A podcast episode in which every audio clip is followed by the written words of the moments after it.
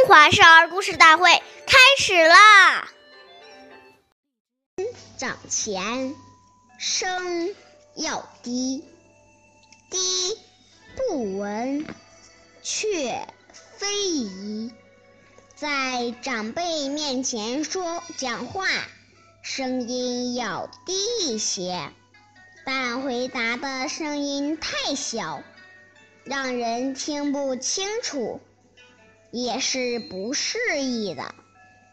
岁月易流逝，故事永流传。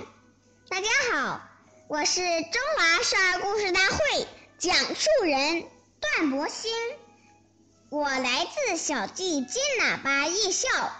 今天我给大家讲的故事是《城门立雪》第二十三集。宋朝时。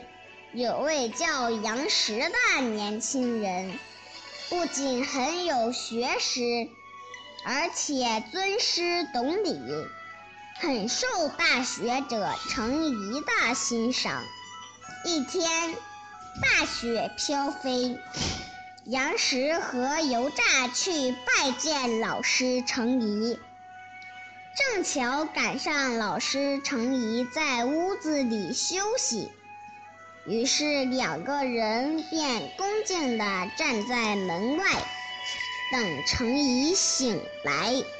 过了很久，程颐终于醒了。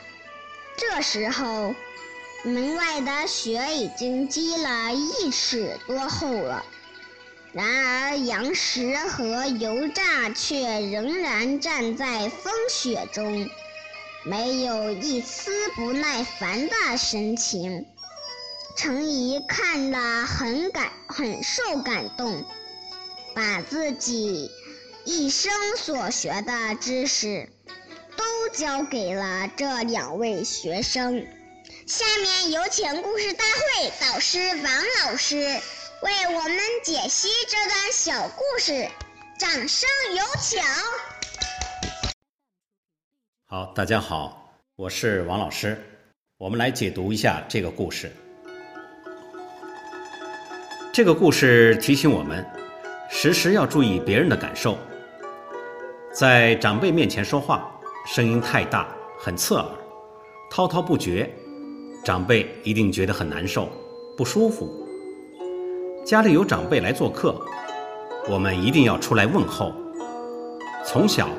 我们就要养成在长辈面前言谈举止要落落大方，要有一种柔和的气质。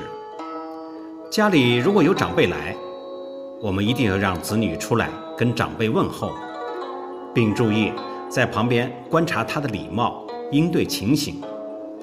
如果发觉孩子有哪些过失及表现不妥的地方，当下就要指导他应该如何做好才是对的。